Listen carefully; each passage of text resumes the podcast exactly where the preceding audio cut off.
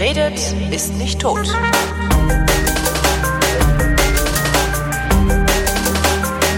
In Folge 180 habe ich einen Schnapsbrenner interviewt, der Biomelasse für seinen Rum mit dem Segelschiff aus der Karibik nach Europa bringt.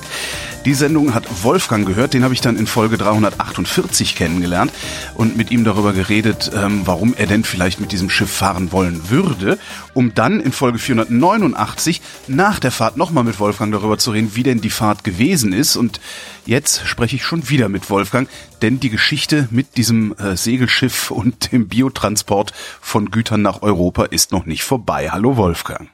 Hallo Holger. Was ist denn jetzt schon wieder los? Ja, du also, bist schuld. Jetzt, jetzt, du bist schuld. Ne? Ich, ich bin hast, das ist ja sowieso, ja. Du hast mich auf die Idee gebracht, mit deiner Folge mit Severin Simon überhaupt zur See zu fahren was mich acht Monate meines Lebens gekostet hat. Und nicht ähm, wenig Geld, muss man dazu sagen, weil das ist nicht für lau, ne? Genau, das ist nicht für lau, aber Herrgott, äh, Geld war nie die Frage. Ich war jung und ich hatte es und es muss ich mir merken. Ich war jung und ich hatte das Geld. Das ist schön.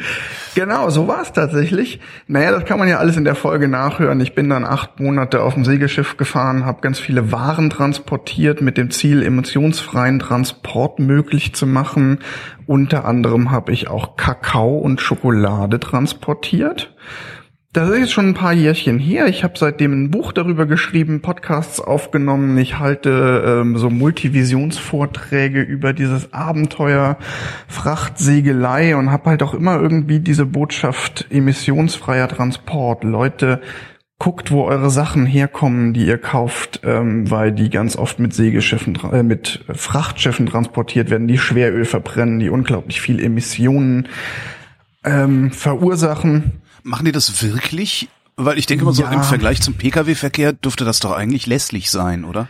Das machen die tatsächlich. Also es gibt da so Zahlen, die kolportiert werden, die mehr oder weniger seriös sind. Ich habe mich dann tatsächlich, ich, mich stört immer, wenn ich irgendwie Zahlen aufgreife und ich nicht weiß, wo sie herkommen. Also es gibt so eine unter anderem vom NABU kolportierte Zahl, ähm, dass irgendwie die 20 größten Frachtschiffe der Welt so viel CO2 oder so viel ausstoßen würden wie Millionen Autos. Waren das nicht ähm, diese Passagierschiffe? Wann ist man das Fracht? Ich weiß es auch nicht. Ja, das ist eben die, diese Zahl gibt es in unterschiedlichen Varianten. Ah, okay. Es gibt zu dieser Zahl keine Quelle. Ich habe die Zahl auch ganz gerne. Ich, ich wollte diese Zahl immer nutzen, weil sie so schön ist in meinen Vorträgen und in, meinen, in allem, was ich dazu erzähle. Habe dann aber keine Quelle dazu gefunden und habe sie deshalb tatsächlich wieder rausgeschmissen. Was es aber gibt, es gibt von der International Maritime Organization, das ist eine an die UNO angedockte ähm, Organisation, die auch so die wenigen Regeln, die es auf der Hohen See gibt, ähm, festlegt. Da gibt's eine Untersuchung und die sagen, dass 18 Prozent der Stickoxidemissionen in Kontinentaleuropa, also nicht Küste, sondern Kontinentaleuropa, mhm. durch Schifffahrt verursacht werden. Wow. Und Stickoxid, das ist ja genau das, wovon wir sprechen, wenn es um Dieselfahrverbote ja. geht. Und wer die Debatte um Dieselfahrverbote äh, beobachtet hat, rund um die Fahrverbote in Hamburg, der wird auch darauf gestoßen sein, dass die Hamburger Politik sagt, Autofahrverbote bringen gar nichts, weil äh, die Stickoxidemissionen kommen sowieso von den Schiffen mhm. aus dem Hamburger Hafen. Also es wird sogar von der Autolobby angeführt, dass ja die Schiffe sowieso viel schlimmer sind als die Autos und ähnliches. Da gibt's tatsächlich ganz viele Diskussionen und auch durchaus belegbare Zahlen zu. Okay. Das Problem ist, Frachtschiffe fahren mit Schweröl. Schweröl ist der letzte Rest, der in der Raffinerie übrig bleibt, wenn alles Sinnvolle weg ist. Da ist unglaublich viel Schwefel drin, unglaublich viele andere Schadstoffe. Das ist ein zäher, teerartiger Brei, der erst mit normalem Diesel aufgeheizt werden muss, damit er flüssig wird, um Ach. überhaupt verbrannt werden zu können. Kritiker sagen zu diesen Frachtschiffen sogar, dass es eigentlich äh, Sondermüllverbrennungsanlagen auf See sind, weil die Ölindustrie einfach froh ist, dass sie den letzten Rest aus der Raffinerie noch los wird und jemand sogar dafür bezahlt. Ähm, Also das ist sehr unstrittig. Ich bin allerdings auch ganz ehrlich bei dem Thema, wenn man das dann auf die Einz das einzelne Produkt umlegt, äh, das geliefert wird, weil diese Schiffe so unglaublich viel transportieren ja. können auf einen Sitz, dann schrumpft dieser CO2-Ausstoß natürlich extrem stark zusammen. Ähm, damit könnte man versuchen, das wieder zu rechtfertigen. Also ich, wir kommen ja gleich auf Schokolade, wenn man ja. jetzt sagt, na wie viel Stimmt, CO2 noch gar nicht genau, ja. löst denn jetzt die einzelne Tafel Schokolade aus? Dann ist das pro Tafel ein verschwindend geringer Teil. Aber die Summe macht's. Es gibt nämlich auch Zahlen, die sagen, die seriös sind, die sagen, dass 80 Prozent all dessen, was wir in Europa konsumieren, irgendwann mal in einem Container auf einem Schiff war. Und man könnte wahrscheinlich mit sehr kleinen Maßnahmen sehr viel machen, um diesen Anteil der Umweltbelastung durch unseren Konsum zu verringern. Und jetzt kommen wir genau zu dem, was du Neues mit der Tres Hombres sozusagen machst. Du importierst Schokolade. Ja, jein. Jein. Ja, jein. Zumindest hast du mir Schokolade in die Hand gerückt und gesagt, guck mal, das mache ich jetzt. genau.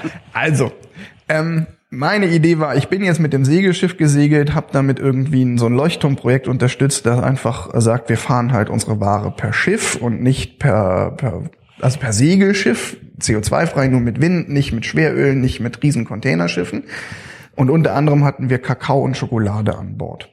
Und das ist jetzt ein paar Jahre her und ich denke mir irgendwie so, dieses Thema lässt mich nicht los. Wie kann ich das weiter verfolgen? Und dann bin ich auf eine verrückte Aktion gestoßen, die nicht auf meinem eigenen Mist gewachsen ist, nämlich die Schokofahrt. Die findet man unter anderem unter schokofahrt.de im Internet. Das ist eine Initiative, die ist entstanden aus ähm, so einer Lastenradinitiative in Münster. Da gibt es so ein freies Lastenrad, Lasse das Lastenrad für Münster. Und die Lastenradjungs aus Münster haben sich irgendwann gedacht, so hey, wir könnten doch ähm, bei der Tres Ombres andocken sozusagen und Sachen, die die Tres Ombres CO2-frei nach Amsterdam bringt, weiter transportieren nach Deutschland. Und dann haben die sich die Schokolade ausgeguckt. Es ist so, wir hatten auf meiner Tour mit der Tres Ombres 7, irgendwas Tonnen Kakaobohnen dabei. Die wurden nach Amsterdam verschifft und dort von den Amsterdam Chocolate Makern zur Tres Ombres Schokolade verarbeitet. Also zu einer Schokolade, die auch unter dem Tres Ombres Logo verkauft wird. Jo und die dementsprechend CO2-frei ist. Die Amsterdam Chocolate Maker haben auch generell einen sehr nachhaltigen Ansatz. Die betreiben ihre Fabrik mit Ökostrom. Die haben äh, ganz viele alte Maschinen aufgearbeitet, um auch keine neuen Maschinen zu verwenden. Die haben eine, ähm, eine möglichst ökologische Verpackung für ihre Schokolade, die, die kompostierbar ist und komplett ohne Plastik und Alu auskommt.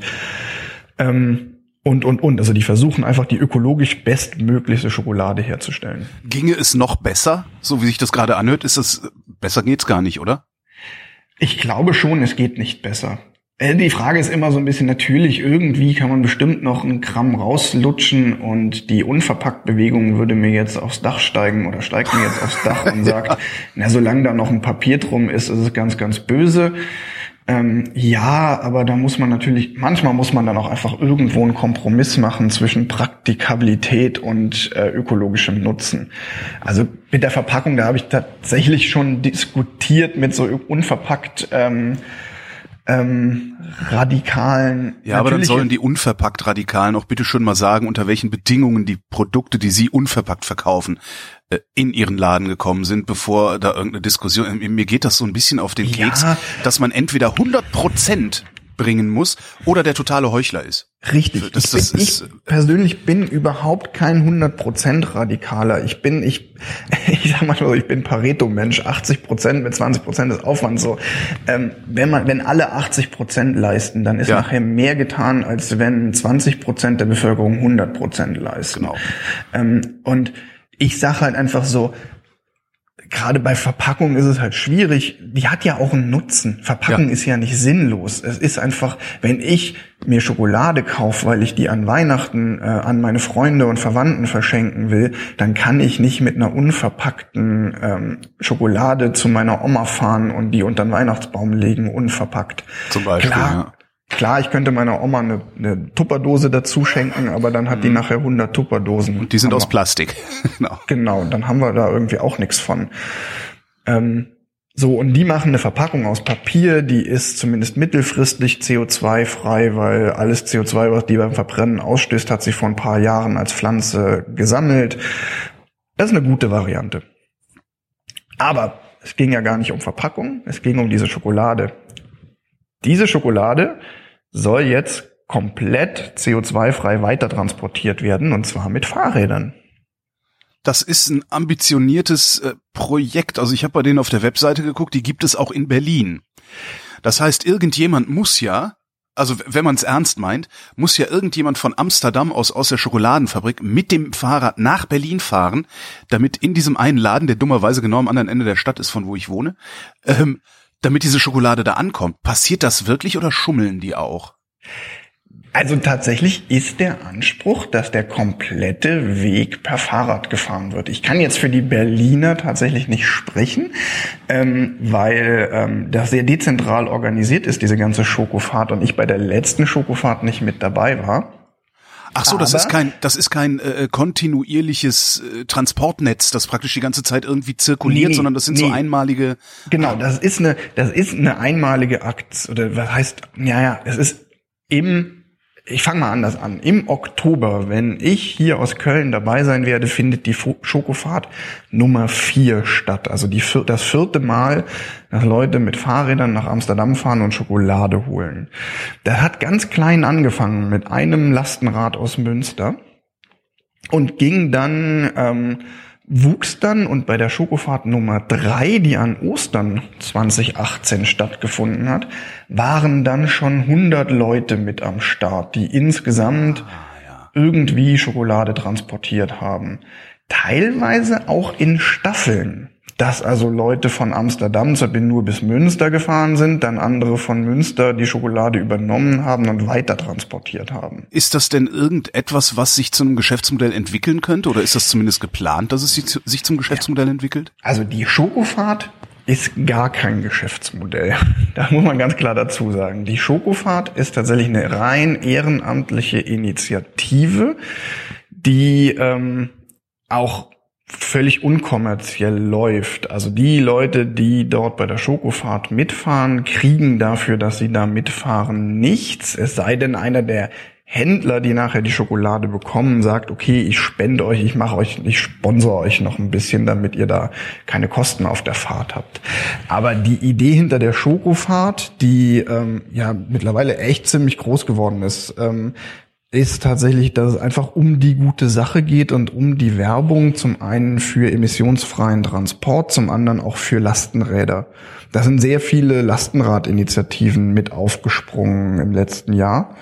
Ähm, man kann ja mal auf schokofahrt.de schauen, da gibt's unter äh, Schokolade kaufen ähm, dem Menüpunkt eine ganze Liste mit Läden und auch den Städten beziehungsweise unter Kontakt sieht man auch das ganze Netzwerk. Da sind Leute aus aus Hamburg, aus Berlin, aus Frankfurt, aus Stuttgart. Also sogar bis Österreich gehen die runter, ne? Genau, teilweise sind die dann in einer Staffel. Bei der Schokofahrt 3 gab es so einen Südlink. Ähm, das war eine Staffel, die über Stuttgart, München bis nach Österreich reingefahren ist, wo wirklich dann am Ende die Schokolade auch durch, keine Ahnung, zehn Hände gegangen ist. Und das sind alles Leute, die einfach für den Spaß an der Sache und den guten Zweck da mitfahren. Weißt du, wie viel Schokolade da insgesamt verteilt worden ist? Das war bei der Schokofahrt Nummer drei eine knapp, sie haben knapp die Tonne gerissen, also ein bisschen mehr als eine Tonne Schokolade, die transportiert wurde. In, glaube ich, 25 verschiedene Städte und es waren insgesamt knapp 100 Fahrer unterwegs bei diesem Event an Ostern. Und die Hoffnung ist natürlich jetzt, dass das Ganze für ähm, in, im Oktober noch mal eine Runde größer wird. Mal sehen. Das läuft jetzt gerade an. Das ist sehr dezentral organisiert. Das ist, wie gesagt, aus Münster raus entstanden, aber die Städte organisieren sich dann eigentlich jetzt in einzelnen Teams.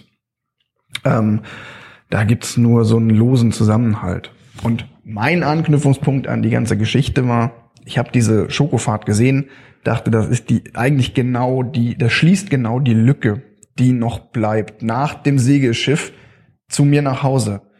Ich habe auch zwischendurch mal gedacht, das ist doch äh, irgendwie, ich werde immer wieder angesprochen, wo kann man denn den Rum, wo kann man denn die Schokolade, von der du da erzählst, kaufen? Ähm, und ähm, ja, dann musste ich immer sagen, ja, kann man im Internet bei verschiedenen Händlern bestellen, muss man aber auch schauen, wo und wie.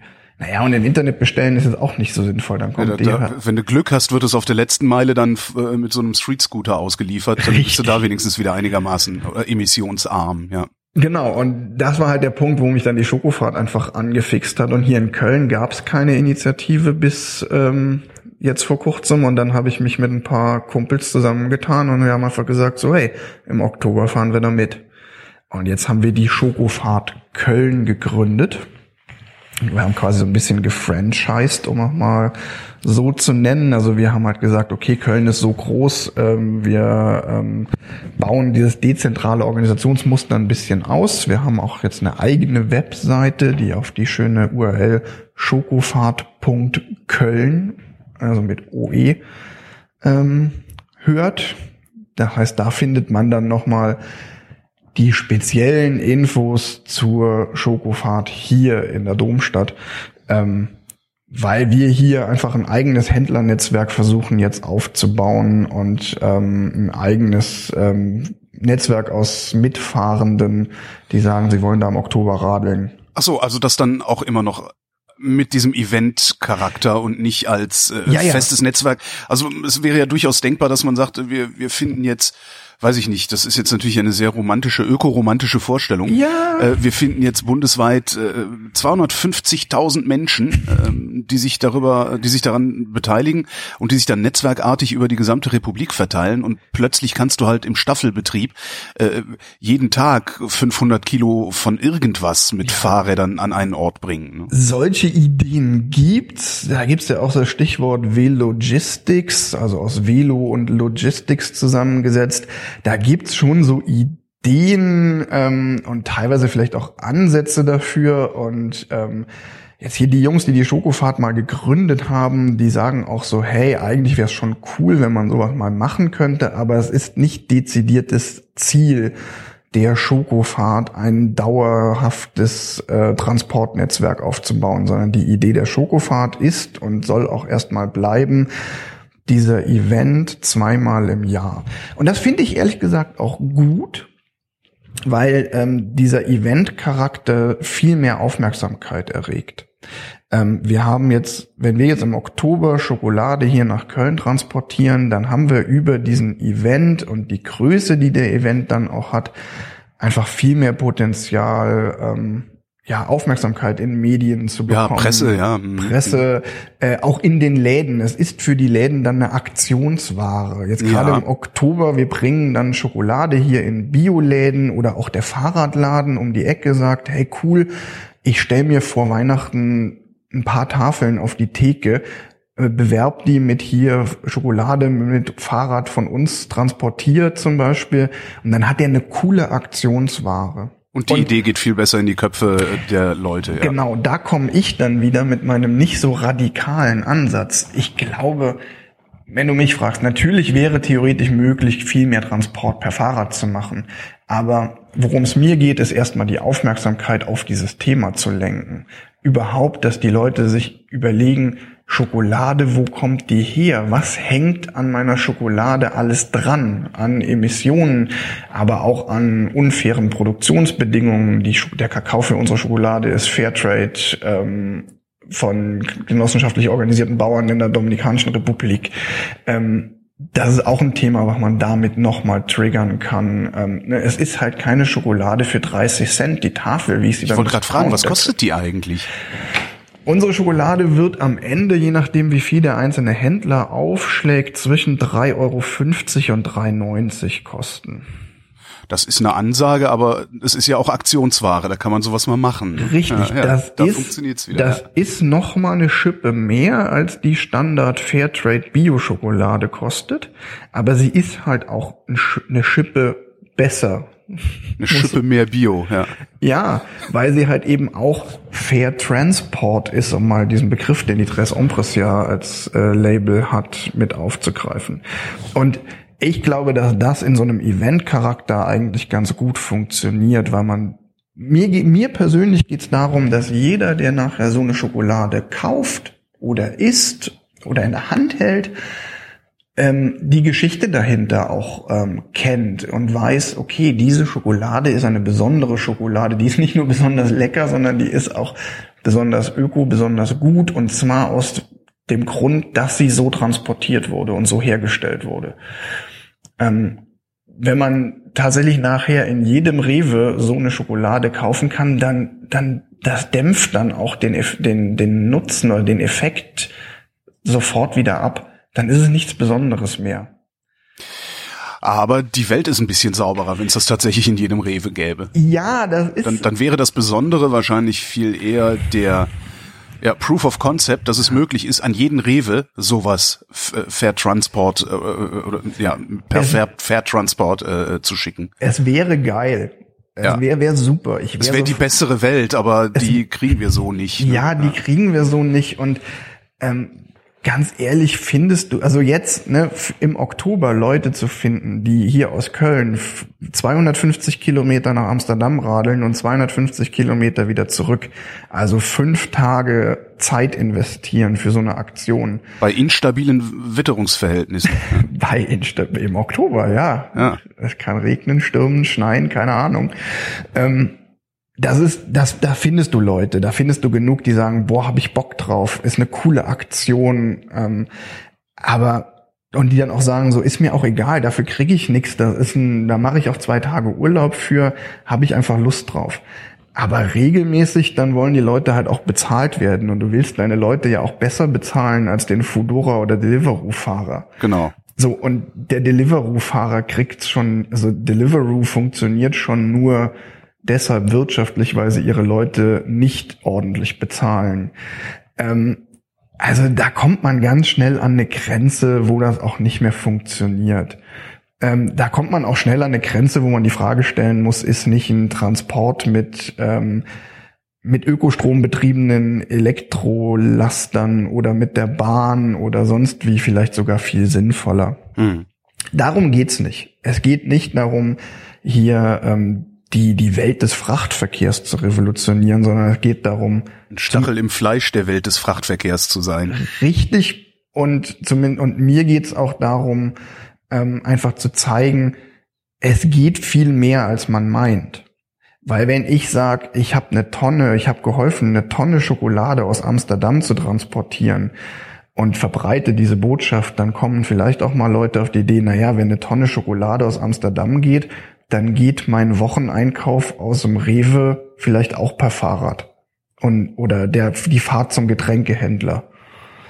Und dann leihe ich mir mal so ein freies Lastenrad, die es mittlerweile in ganz vielen Städten gibt, und dann fahre ich damit mir die Kiste Bier holen und nicht mit dem Car2Go. Ähm, darum geht's mir. Weißt du denn eigentlich, ob es außer der Tres Hombres äh, mittlerweile noch mehr solche Projekte gibt? Ja, es gibt eine ganze Reihe. Tatsächlich, seit wir das letzte Mal gesprochen haben, hat sich auch in dem Bereich total viel getan. Also mittlerweile gibt's, äh, ach, lass mich nicht lügen, ein knappes Dutzend interessanter Projekte auch in dem Segelbereich. Ähm, allen voran Timber Coast mit dem Schiff Aventure. Das, die sitzen sogar in Deutschland. Ähm, die haben, die machen auch Transatlantikrouten, fahren die. Ähm, kann ich dir einen Link für die Show Notes schicken? Das ist ein ganz spannendes Projekt, das in der Nähe von Bremen in Elsfleth entstanden ist. Auch Fracht oder Passagiere? Auch Fracht. Auch Fracht. Ähm, die fahren eigentlich das gleiche Betreiberkonzept wie die Tres Ombres. Die fahren Fracht, sogar mit einem deutlich größeren Schiff und nehmen halt auch Trainees mit, die teilweise mit zur Finanzierung beitragen. Dann hatte ich auf meiner Tour in Frankreich ja Guillaume getroffen, äh, den ich bestimmt auch in den anderen Podcast-Folgen oder in der einen erwähnt habe. Ähm, der hat in Frankreich ein Netzwerk aufgebaut und macht sehr viel in der Bretagne, zwischen der Bretagne und Cornwall, lokalen Transport und beliefert in Frankreich ein ganzes Netzwerk aus Bioläden mit gesegelter Ware. Dann gibt's ein Projekt in Costa Rica, die gerade ein Schiff von Grund auf neu bauen mit dem Ziel, damit Fracht zu fahren. Und ähm, nicht zuletzt gibt es auf Sizilien gerade ein Schiff, das restauriert wird. Das ist auch ein alter Rumpf, den sie zum Segelschiff ausbauen, also wie auch alle anderen Segelschiffe so zum Segelschiff wurden. Ähm, das sind ja abgetakelte alte Segler, die jetzt wieder zurückgebaut werden. Oftmals zumindest. Und da bauen sie in, Sizilien gerade ein Schiff auf, das auch ziemlich groß werden wird. Das heißt dann aber auch, dass es zumindest für äh, ja kleine Gruppen von Menschen oder Individuen durchaus auch ein Geschäftsmodell sein kann, ähm, derart zu arbeiten und ja, nicht nur eine Liebhaberei, oder? Ja, das kann es. Ähm, mit geringen Abstrichen, gewisser Prozentsatz Liebhaberei wird immer noch dabei sein, weil du wirst Leute, du brauchst Leute, die bereit sind, aus Liebhaberei oder aus Enthusiasmus äh, oder aus ähm, ja, dem guten Willen, der guten Sache gegenüber einfach auch deutlich mehr zu bezahlen für die Produkte nachher als für konventionell transportierte. Unsere Schokolade kostet nachher 3,50 bis 4 Euro. Ja, aber es gibt genug Leute, die sich das leisten können und genau deshalb dieser Liebhaberei verfallen können. Und die es auch wollen. Und es ist ja auch nicht wertlos mehr bezahlt, sondern wenn ich mir so eine Schokolade kaufe und die wiederum meiner Oma schenke und meiner Oma damit auch sage, ich, ich schenke dir hier nicht irgendeine Schokolade aus dem Rewe, sondern eine ganz besondere. Mit einer ganz besonderen Geschichte. Ja. Oder wenn ich dir eine Schokolade schenke, wenn genau. ich jetzt mit einer Rewe-Schokolade zu dir gekommen wäre, hättest du auch gesagt, so, ja gut, jetzt hat der mir eine Schokolade geschenkt, lecker, cool. Genau. Aber dann würden wir uns heute nicht weiter damit beschäftigen. Und deshalb, es ist nicht einfach nur Selbstzweck, sondern es hat ja auch einen Mehrwert, der ist halt ein ideeller. Aber das ist bei vielen Produkten so bei den meisten Produkten. Nur in, in, der Regel wird die Idee durch aufwendige Werbekampagnen da reingepackt, die mit dem Produkt eigentlich überhaupt nichts zu tun haben. Richtig. Weil egal welches Auto ich fahre, ich stehe damit immer im Stau. Und hier wird ein Produkt wenigstens mit einem guten Zweck aufgeladen und mit einer guten Botschaft. Und das ist eben, das ist, seit ich da auf dem Schiff war, ist mir das so ein Herzensanliegen, diese gut, diese Botschaft auch weiterzutragen und ähm, wie gesagt, ich habe jetzt vielen Leuten auf Vorträgen über meine Segelreise davon erzählt und die Idee war einfach, wie kann ich diese Botschaft weitertragen? Und jetzt versuche ich es eben mal mit dem konkreten Produkt, mit der Idee. Ähm, also da kommt halt dieses zweite Standbein. Ich habe mich dieser Schokofahrt angeschlossen jetzt und habe diesen Kölner Ableger gegründet. Ähm, vielleicht an der Stelle nochmal so der kleine Disclaimer. Ich habe die Schokofahrt, wie gesagt, nicht gegründet. Das ist nicht meine Idee und ich spreche auch nicht für die Schokofahrt als Ganzes, sondern es ist sehr dezentral. Es gibt so einen kleinen Konsens wie der, der Anspruch, dass es eine nicht kommerzielle Veranstaltung ist, auf den sich alle geeinigt haben. Aber ähm, was jetzt die Leute in Hamburg machen, welche Läden die beliefern und ob die zwischendurch vielleicht doch mal in den Zug steigen, dafür kann ich nicht meine Hand ins Feuer legen. Das ist nicht so gedacht. Wir machen es hier in Köln definitiv so, wir fahren komplett und eigentlich ist das auch der Anspruch, dass alle komplett fahren mit dem Rad. Ähm, so, aber mein Anspruch war halt, ich will halt dann diese Waren an den Mann bringen. Und da steige ich wieder mit 1000 Meilen Wind ein was ja mein Label ist, also das ist ja der Titel meines Buches, das ich über meine Segeltour geschrieben habe. Ähm, und auch meine Webseite und ähm, mein Vortrag läuft ja unter 1000 Meilen Wind. Für alle, die googeln wollen, ähm, 1000 als Zahl geschrieben und Meilen Wind einfach hinten dran gehangen. Da steige ich auch mit 1000 Meilen Wind wieder ein, weil ich auch diese Schokolade hier in Köln ähm, dann vertreiben werde. Also ich werde ah, ja. die nicht nur transportieren und an Bioläden und andere Verkaufsstellen hier in Köln bringen, sondern ich habe halt auch gesagt, ich bringe auch die Schokolade selbst in den Verkauf. Wie willst du das machen? Also äh, das heißt, die genau die Bioläden bestellen die Schokolade bei den Holländern oder bestellen die die dann bei dir und du? Genau, also unser System läuft so bei der Schokofahrt. Die Läden bestellen direkt bei den Holländern, bei den Chocolate Makers. Ähm, wickeln auch den kompletten Bezahlvorgang, die ganze Bestellung mit denen direkt ab und die Schokofahrt macht nur den Transport.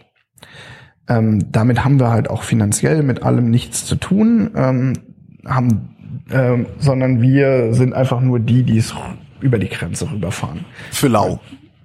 Genau, für lau, beziehungsweise okay. gegen die Bitte einer Spende, damit wir uns unsere Aktion damit wenigstens finanzieren können.